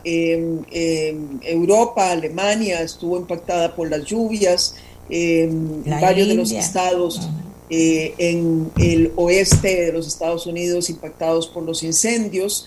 Eh, en fin, eh, el clima no da tregua porque precisamente el ser humano no le dio tregua en su momento a la naturaleza. De ahí, insisto de nuevo, que todas las organizaciones, pero particularmente el Comité Olímpico Internacional, que tanto impacto tiene a nivel global porque organiza quizás el evento más grande eh, este, que organiza el mundo en torno a los deportes, eh, precisamente de ahí la importancia eh, de comprometerse con la carbono, con, el, con, procesos carbono neutrales para la organización de este tipo de eventos. Hacia ahí va el mundo, no hay otra vía más que tratar de conciliarnos con el planeta para evitar que esos cambios planetarios sigan pasándonos la factura tan triste eh, que vemos año con año en muchos países eh, del mundo. Bueno, hay muchas cosas que conversar, pero usted está en lo suyo, nosotros aquí también eh, tenemos no solo otros temas, sino que queríamos pues esas pinceladas que le dimos a las Olimpiadas y también ese escucharla a usted lo que hemos creído nosotros, que nuestros muchachos y muchachas han hecho una gran participación, todavía faltan, pero los que lo han hecho nos han llenado de orgullo y que entendemos también el potencial que tienen los costarricenses, eh, los atletas costarricenses, si logramos como país darle los apoyos que necesitan, porque sin eso no se va a poder. Le agradezco mucho, doña Laura. Muchas gracias de nuevo, Amelia, y más bien agradecer a todos los costarricenses que están dándole seguimiento y ánimo a los muchachos por las redes sociales. Queda más por delante, así que no los dejen, no los suelten, sigan atentos eh, a los logros que ellos van a poder demostrar eh, en, sus respectivas disciplinas. Muchas gracias y buen día. Muchas gracias y buen día. Eh, Laura Chinchilla, expresidenta de Costa Rica, quien ahora forma parte del Comité de Ética de los Juegos Olímpicos, hablándonos de lo que está pasando allá. Y yo le despido esto hablando, diciendo lo mismo que dijo ella, no abandonemos a nuestros muchachos en redes sociales, no lo hagamos apoyemos los duros a los que faltan y también felicitemos a los que ya han participado con el deseo de que sigan creciendo, pero ya lo hicieron demasiado bien. Falta mucho todavía, pero Costa Rica ha ido creciendo, también lo destaca eh, doña Laura. Pero también, cierro, no nos fuimos en blanco, señores, para los majaderos que quieren, eh, sin, sin oír, sin ver, comenzar a destruir. Es que no entiendo yo, no entiendo. Hay gente que coge el teléfono a ver a, quién insulta, a quién maltrata, a quién le dice cosas horribles y se siente muy bien, se siente muy bien de hacerlo.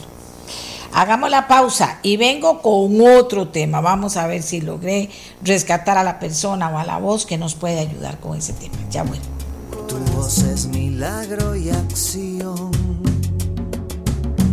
Amigos y amigas, las opiniones, la gente brava porque dice que tratan de engañarnos con el tema de, la pesca de atún y que nos quieren, o sea, que ni siquiera saben, que ni siquiera saben de lo que se trata, ni siquiera saben lo que eso lleva, en la muerte que lleva esa, esa actividad. O sea, ni siquiera se lo imaginan y si lo saben no les importa. O alguien los manipula. Obviamente alguien los manipula porque no es de recibo. Lo otro tiene que ver con la desconfianza que hay en los costarricenses sobre, eh, y eso ya se ha visto en muchas oportunidades, con la importancia que tiene eh, no darle al, oigan, no dar dinero ni comestibles ni nada que no sea personalmente a la gente necesitada. De hecho, este fin de semana algunas personas me han mandado las fotos, se fueron allá a buscar gente, gente particular, se fueron allá a buscar gente a ver cómo les ayudaba, llevaban pañales, llevaban comida, llevaban cobijas y le daban a las personas que necesitaban. En esto, eh, la única manera de que se logre de verdad que haya apoyo, la única manera que se logre de verdad que haya apoyo es la transparencia. ¿Qué significa lo que ya dije? Que la Comisión Nacional de Emergencia diga en qué va gastando y quiénes son los proveedores. Ojo, quiénes son los proveedores, porque aquí va a ser importante. Segundo, que me parece muy importante a mí también. Eh, eh, Walmart puede decirnos tantas toneladas se dieron a la comisión de emergencia y la comisión va a tener que abrirte eh, que, que, tienen que explicarlo. Porque uno lo que quieren es uno lo que quiere es que la gente colabore, pero eso depende de la comisión de emergencia, le toca al presidente de la comisión de emergencias que de verdad se cumpla con todo lo que la Internet permite ahora, que es el control renglón a renglón de esta plata. Vea lo que me dicen aquí, y esto es público. Doña Amelia hace muchos años, de hecho, luego del terremoto de Limón, mi papá trabajó haciendo auditorías a la Comisión Nacional de Emergencia y realizó giras a localidades valorando uso de recursos. Nunca se me va a olvidar un consejo que me dio en ese momento y en aquellas circunstancias. Me dijo, cuando haya una tragedia, no done dinero ni especies. Usted lleve directamente las cosas a la localidad y entrégalo en persona a los afectados. En aquel entonces esa fue la recomendación de alguien que comprobó esos resultados.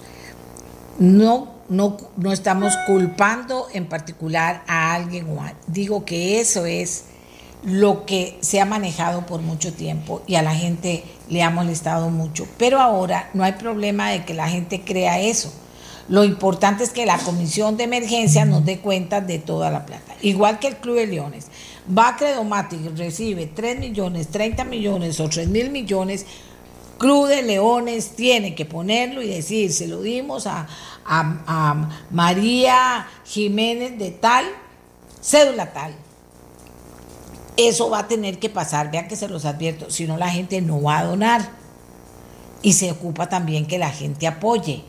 También un aplauso para esa gente que va a buscar a las personas afectadas a tratar de, apoyarlos directamente. Pero lo que digo es parte de lo que está, eh, pero lo que digo es que está eh, muy llena la red de esos comentarios y por eso es que le digo, eh, por eso es que lo digo, porque me duele también, ¿verdad? de todo me dicen aquí.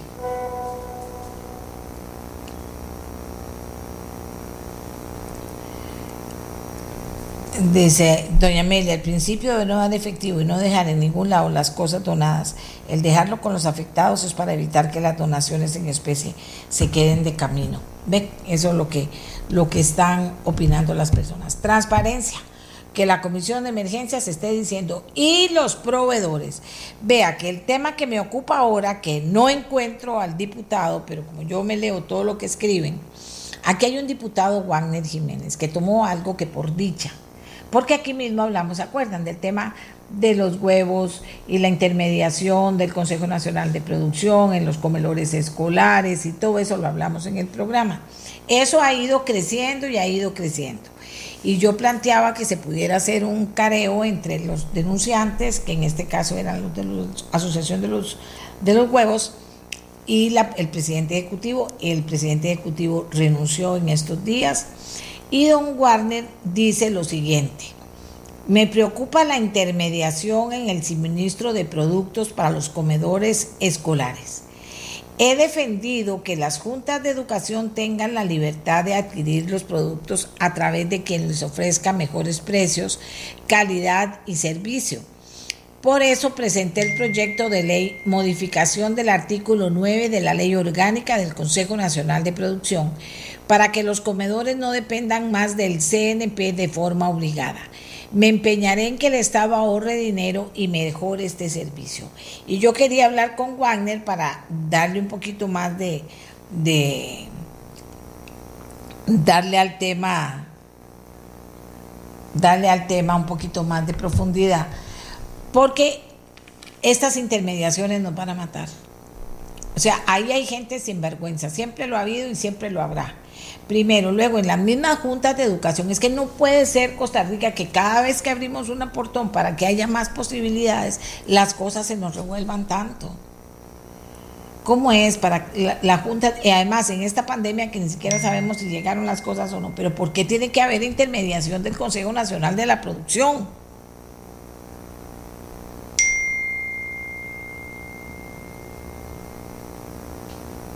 Vamos a ver. ¿Por qué tiene que pasar eso? Por eso estaba llamando a don Wagner, pero ahí no me aparece. Don Wagner, ¿qué pasó? ¿Dónde está usted? Ah, don Wagner es de las zonas afectadas, por ahí debe andar, por ahí debe andar. Pero sí, Costa Rica, creo yo que esas son cosas que hay que, hay que arreglar y hay que ver, hay que ver cómo puede ser posible esta intermediación. O sea, que compran las cosas más caras, porque hay una intermediación. El tema de la intermediación es algo que se debería eliminar en este país. O sea, de verdad. O sea, hay intermediaciones de intermediaciones. No voy a ser absoluta, pero hay que revisar. Hay que revisar. O sea, ¿por qué va a haber una intermediación en algo que no hacía falta que se diera y que termina saliendo más caro que antes? No. Hay intermediación si termina saliendo más barato, pero si no, no. O sea, estoy diciendo cosas de puro sentido común. Pero sí me interesa mucho qué es lo que pretende don Wagner. Como me interesa también muchísimo eh, eh, saber qué va a pasar, porque los diputados no le han puesto, no le han puesto ojo a ese tema de la intermediación en el Consejo Nacional de la Producción. No entiendo. Y aquí estoy leyendo, todo el mundo, bueno, lo que me gusta es que todo el mundo está opinando de los temas que hablamos en el programa todo el mundo está opinando. Y aquí se ve que les contesto, porque hay gente a que prefiero contestarles para que no crean que no estoy poniendo atención, pero que no estoy leyendo sus cosas en este momento, porque tengo que, cuando termine el programa, profundizar en eso, a ver qué pasa. Pero aquí me preguntan que qué pasó con la mesa de turismo. ¿Qué pasó? Que vieron qué montón de cosas que pasaron la semana pasada. Estoy tratando de ver si el ministro de Turismo, en esas estoy, si el ministro de Turismo eh, nos, nos atiende para poder hablar con él sobre el resultado del viaje a los Estados Unidos que andaba consiguiendo líneas aéreas, ¿se acuerdan? Entonces estoy pidiéndole a don Gustavo que nos atienda. Ay Dios, espero que ese sol tan lindo que había siga el día de hoy. Porque eso tiene que ayudar en las zonas, en las zonas afectadas. Le voy a pedir, eh, aquí estoy trabajando, señores, así. Ya está, y vamos a ir con otra persona que yo creo que es importante que lo oigamos, porque como ha habido tanta cosa eh, eh, de crítica al tema de qué pasa con él, con los alimentos, qué pasa con la plata, eh, al presidente de la Comisión Nacional de Emergencias. Aquí les hemos, le hemos dicho mucho, pero sí hay que, hay que, hay que controlar, sí hay que controlar. y es muy difícil, es muy difícil, es muy difícil. O sea, yo no quiero contar experiencias que han pasado porque termina uno afectando a la gente que sí lo está haciendo bien y que actúa de corazón y no a los otros que, que están organizados para ver qué provecho sacan cuando hay una cosa tan, tan dura y tan triste como la que, la que estamos viviendo en este momento. Así que eh, aquí estoy. Ok, vamos con don Alex. Aquí Miguel te lo paso. Si es solo por teléfono no importa, si tienes para hacerlo de otra manera, vamos. Está en un pala, ojalá que nos dé. Ojalá que nos dé. Mejor teléfono, dice, está en un pala.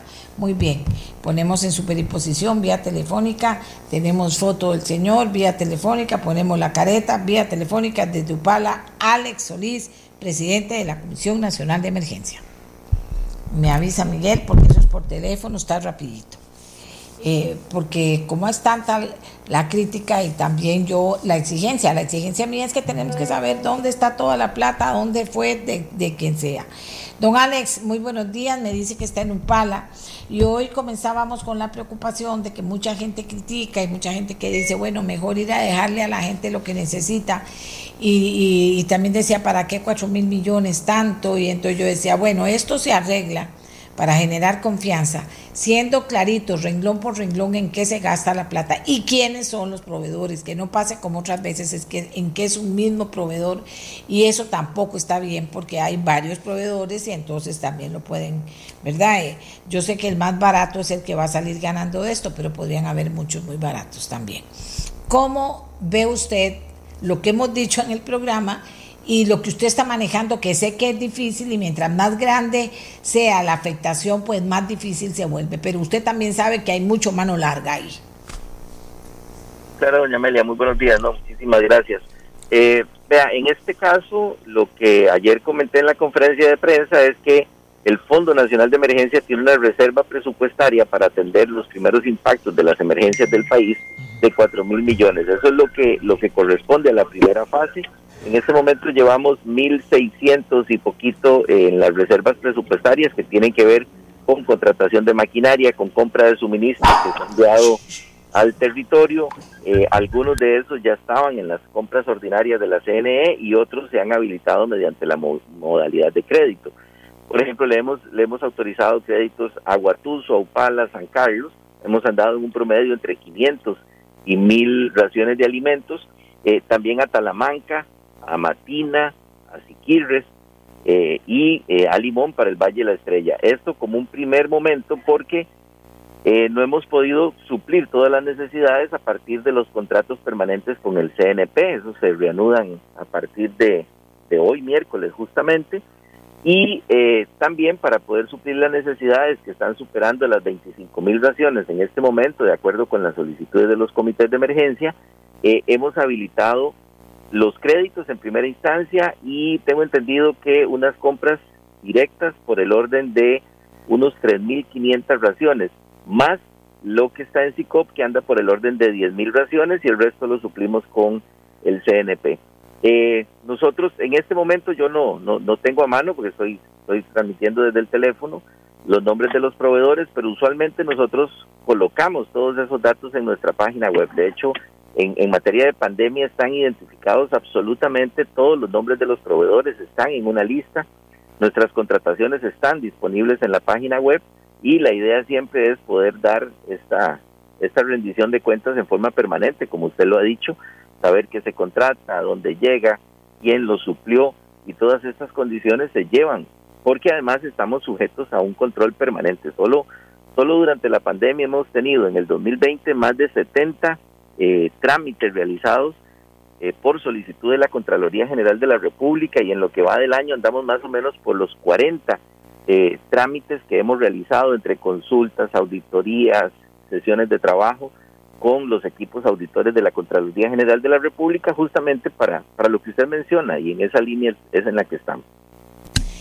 Vamos a ver, don Alex, y todo eso dice usted que está en la página para que la gente lo lleve, que a la hora de, de, hacer cuentas nos dé seguro. ¿Sabe por qué? La preocupación, la preocupación, las preocupaciones son muchas, pero la preocupación es que no haya desajustes que después hagan que conforme haya nuevas eh, situaciones graves, pues entonces la gente cada vez dé menos, ¿verdad? Y no estamos en un momento en que se pueda gastar más plata que la estrictamente necesaria en este país, porque estamos debiendo mucha plata. Pero vea, dos cositas más. Una es, van a revisar, don Alex, ¿Qué pasa con eso de que, de que los caminos vecinales que eran de ripio se les dio como una maquilladita y entonces sabiendo que eso cuando vinieran los aguaceros se iba, depende de la fuerza de ellos, como pasó en este momento, se iban a barrer todos como pasó en este momento también. Eh, eh, ¿Eso quién lo ve y eso cuánto cobran por metro de, ese, de esa maquillada que se da? ¿Todo eso lo tienen bajo control, don Alex? Bueno, eh, la, la, la, intervención de caminos vecinales es una, es una potestad, es una tarea que ejecutan las diferentes municipalidades. Eh, nosotros coadyuvamos en, en los primeros impactos y en la reparación de algunos caminos que están afectados por situaciones de emergencia.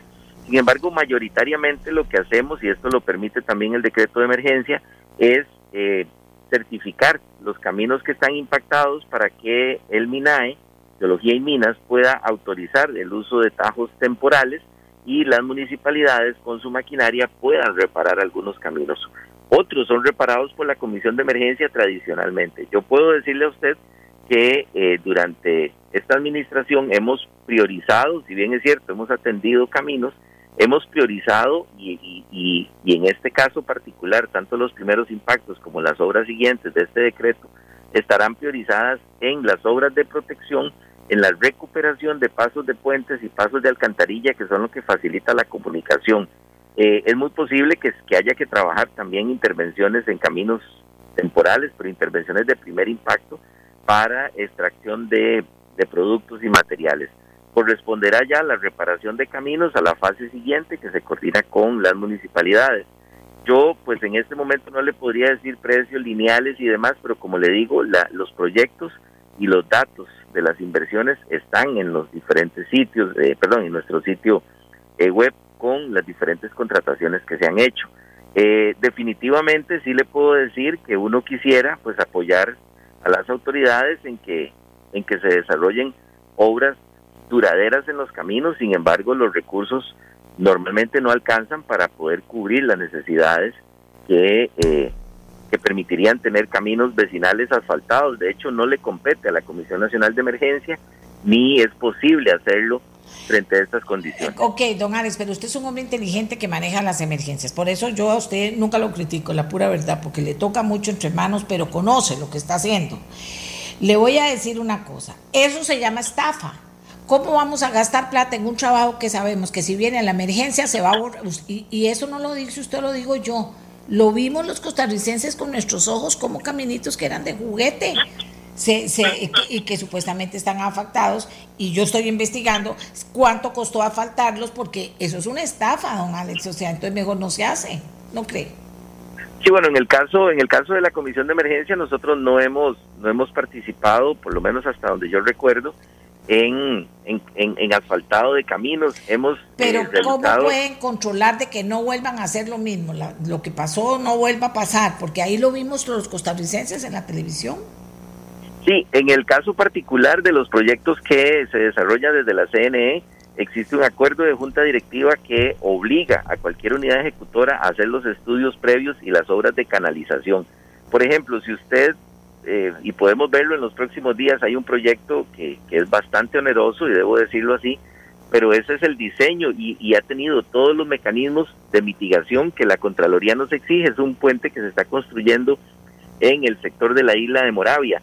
Eh, usted podría decir, bueno, es el puente lo que hay que construir, pero se ha tenido que estabilizar taludes, canalizar las aguas, eh, cambiar una serie de condiciones para que la obra quede protegida. Lo mismo nos ha pasado, por ejemplo, durante el huracán Otto, que se rehabilitó el camino alterno entre, entre Upala y Bagaces, que es en el sector de la Giganta. Ese tiene tratamientos superficiales, pero hubo que hacer toda una canalización de aguas para protegerlo. Entonces, desde la Comisión de Emergencia, pues sí se exigen a, a las unidades ejecutoras desarrollar esos estudios que permitan que la obra eh, tenga los mínimos impactos posterior a un evento. También muchas veces se habla del tema de los diques. Yo siempre digo que los diques son como el casco que uno usa en una motocicleta, ¿verdad? Es, es para proteger. Entonces, el dique, frente a la inundación, pues va a sufrir algunos daños que después hay que reparar y, y por eso precisamente para las nuevas obras se exigen esos estudios que permitan saber cuál es el periodo de retorno y cuál es la resistencia que va a tener frente al impacto del evento. Sí, pero tiene que haber tiene que haber más control, don Alex, porque ahí lo vimos en la televisión. Yo no podía creer que fuera eso, pero ¿quién dice que eso es asfaltar nada? Ahora, si es regalado, también es perder la plata. Pero ahora inclusive hay programas de, de, comunidades organizadas en pequeñas empresas para poder, y aprendieron a, a, construir esos caminitos. No sé, digo yo porque, porque de verdad dolió mucho, don Alex. Ver eso dolió muchísimo, la verdad. Eh, y lo otro, don Alex, yo entiendo la urgencia y la primera etapa de las cosas, pero entiendo, y hablando del huracán Otto, mejor no hablemos, ¿verdad? Hablando de lo que yo te digo en esta oportunidad es, tenemos enseñanzas para no volver a cometer los horrores que cometemos, de volver a hacer lo mismo en el mismo lugar para cuando vengan las fuertes lluvias este año o el otro se vuelvan a lavar. Sí, ayer justamente eh, estábamos en, en, una en la segunda sesión con el equipo de todas las instituciones, los equipos técnicos que van a hacer la evaluación de daños y precisamente yo eh, hice una intervención explicándoles cuál es el mecanismo que para este decreto vamos a seguir. Eh, tal vez a usted le va a sonar un poquito teórico lo que le voy a decir, pero se lo voy a decir bien resumido. usualmente los decretos de emergencia de tienen, tienen los proyectos que desarrollarse en cinco años, pero en el tercer año apenas están metiendo estudios las unidades ejecutoras y a veces no da tiempo. Entonces les hemos dicho que tenemos que tener claramente establecido que los proyectos que son de extrema urgencia se tienen que tramitar en los próximos tres meses. Eh, contratarlos y poner en funcionamiento las rehabilitaciones, los pasos temporales. Y después de ahí tenemos que seguir la, la fase del ciclo de los proyectos que nos ha pedido la Contraloría General de la República. Es que en el primer año tenemos que hacer todos los estudios que nos permitan garantizar que la obra eh, va a funcionar, que no es algo que se va a dañar fácilmente y que no va a proteger a la comunidad. En tanto, podemos estimar los presupuestos, conseguir los recursos para que durante el, el, segundo, tercer y cuarto año realmente se pueda hacer la construcción de la obra. De lo contrario, vamos a dejar muchos proyectos que podrían no quedar bien del todo, como usted lo menciona. Bueno, es mejor que no queden bien del todo a que queden mal y después las cosas estén... eso está importante. Dice, eh, vea, vea lo que me dicen aquí las personas. Eh, dice doña Amelia, recordarle a don Alex la triste historia del huracán Otto y los desastres de la comisión y los vínculos con Juan Carlos Bolaños y las adjudicaciones de obras de emergencia. Es importante ver los proveedores en alimentos, pero también las licitaciones de obras de emergencia y los contratistas. Doña Amelia, el gran atractivo de las obras vía emergencia es que todo se contrata vía contratación directa. El cartel de licitación y los términos de referencia se hacen casi a la medida de un oferente específico para acelerar adjudicaciones y desembolsos, dice este señor que nos escribe. Sí, bueno, yo, yo le invitaría a, a la persona que le escribió a que por favor nos contactemos para que veamos casos específicos. Yo le puedo decir a usted que hay proyectos que uno desearía que no tengan un calvario para poder, para poder desarrollarlos. Eh, y, justamente por esa transparencia que seguimos en el SICO, por la posibilidad de que muchas empresas puedan participar, a veces nos, nos, inundamos en apelaciones y recursos que nos atrasan las obras de emergencia, precisamente porque tratamos de que no queden como obras a la medida. Yo personalmente eh, he tenido que resolver casos donde alguna, alguna o algunas empresas consideran que se está desarrollando una obra, eh, perdón, un cartel a la medida, lo hemos revisado y lo hemos corregido. Eh, entonces yo en este caso, pues de verdad, con, toda la empatía y la humildad, le diría a la persona que con mucho gusto puede contactarnos y si tiene un caso particular lo podemos revisar para que las cosas se hagan de la forma que tienen que hacerse transparentemente pero también entendiendo que son obras muy urgentes para proteger o dar acceso a las comunidades. Ahora, por eso es importante, yo les pongo a las comunidades que me escriben, por eso es importante que la comunidad participe y por eso le digo que descubro que hay lugares que hay en pequeñas empresas comunales que están preparadas, preparadas, preparadas para poder hacerse cargo de ese tipo de obras de la mejor manera. Porque pasó eso, don Alex, o sea, yo no, no es un afán de, de, hacer problema, es que lo vimos en la televisión, que parecían de mentira, o sea, no vio, se quebraban así, ¿sí uno, pero ¿cómo es posible que esas cosas estén pasando? O sea, no están bien hechas. Ahora, ahora, si el razonamiento en este país es que, bueno, había que hacer algo porque de ahí para que medio pasaran, o había que hacer algo porque era urgente y de lo que sea es mejor que nada, entonces ya eso es otra cosa. Pero yo, yo creo que, que eso lo que hace nada más es de que, que, se pierda dinero y que las comunidades en un corto plazo estén otra vez en la misma en la misma urgencia, no ante algo tan serio como ahora, ante cualquier lluvia fuerte que pase. Creo que, que definitivamente las obras que se hagan eh, no pueden tener esa condición que usted menciona. Y yo sí creo en algo muy importante que usted ha, dicho y es la organización comunitaria.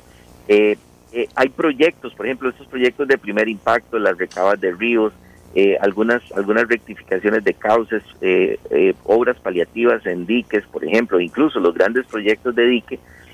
normalmente nosotros recurrimos a los comités municipales de emergencia junto con las municipalidades para, para poder supervisar, fiscalizar, por ejemplo, las horas máquinas. Nosotros tenemos casos donde un comité municipal de emergencia nos llama y nos dice, mire, y esa máquina eh, estuvo parada todo el día ahí con el motor arrancado y en la sombra de un palo, debajo de un palo estuvo ahí. ¿Y eso qué significa? son horas, horas máquina, ¿verdad? Porque el orímetro funciona a partir del funcionamiento del motor. Entonces inmediatamente un fiscalizador tiene que llegar al, sitio para corregir eso. Nosotros hemos empoderado a las comunidades eh, para que puedan ayudarnos en la fiscalización de, del desarrollo de las obras. Bueno, entonces eh, vamos a ver que sea así porque porque la gente, ah, bueno, no, espérese que me falta una cosa importante. Recuerde que ayer me decían, dice aquí, bueno, no importa.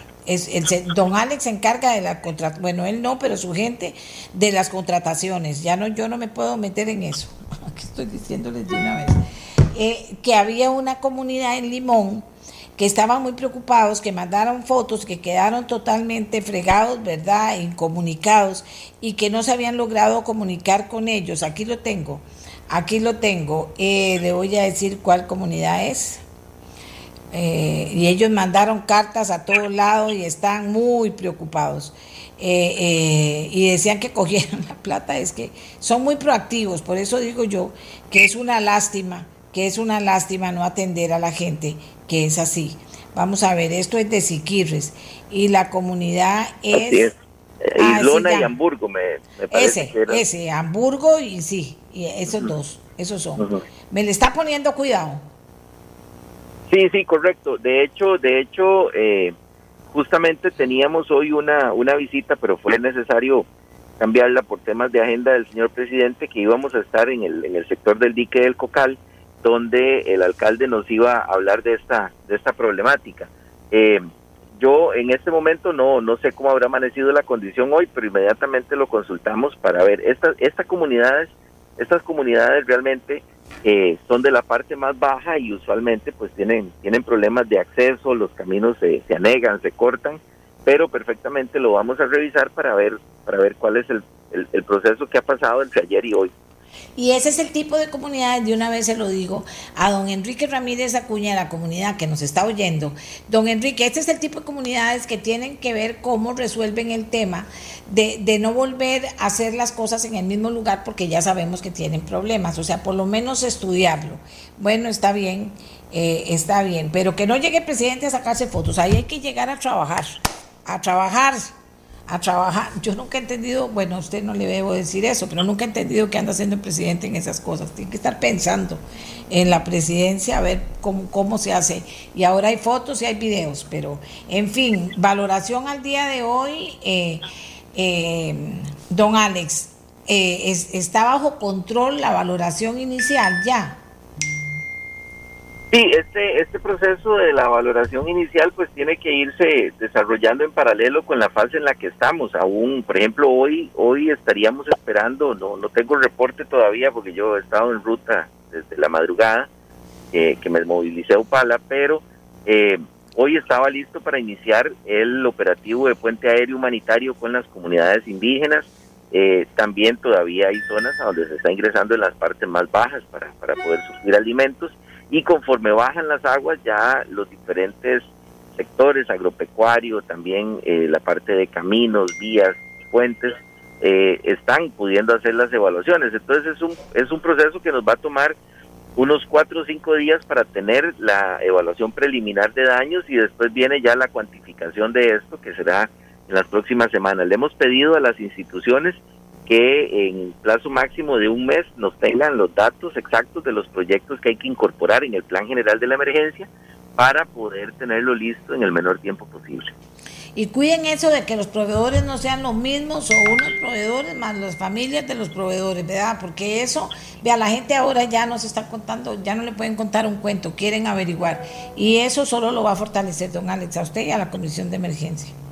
Sí, en, ese caso nosotros eh, hemos hecho justamente un análisis y eh, tenemos aproximadamente 181 proyectos que hemos desarrollado en, en los últimos años, eh, por lo menos en el periodo en que yo he estado, eh, y nuestro registro de proveedores anda, anda por el orden de los 60, 80 proveedores que participan activamente en los diferentes procesos. Entonces sí, sí creo que tenemos una buena distribución de, de los proyectos, definitivamente.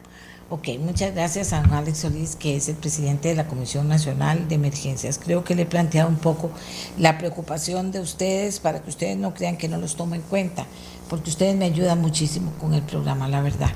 Eh, creo que ya no tenemos, mm, me confirma Miguel, si tenemos más cortes o si ya despedimos el programa hasta mañana. Y súper agradecida con toda la información. Voy a leer todo lo que me mandaron y voy a sacar de ahí más información para seguir intercambiando con ustedes. De acuerdo, amigas y amigos, lo del CNP, ahí lo tenemos. Voy a tratar de que, de que este diputado que veo que está interesado en el tema y lo está estudiando, nos diga cómo van a tratar de cambiar eso, porque eso, no sé cómo se llame, en qué país, cómo, pero yo hablo muy directo. Eso no puede ser y tiene que cambiarse ya. O sea, eso no puede ser. Hagamos entonces, Miguel, hacemos la pausa o seguimos. Listo, ya, despido. Ok, así me gusta. Nos vamos, amigas y amigos, hasta mañana. Que pasen bien y que si usted puede, colaborar con las personas que están en necesidad, lo haga. No haga caso a lo que le digan, lo haga. Y si conoce familia de gente que tiene familia en esos lugares, vaya, déjeselo a ellos para que se lo hagan llegar a sus familiares. Hacemos la pausa que nos lleva hasta mañana. Muchísimas gracias por acompañarnos. Este programa fue una producción de Radio Monumental.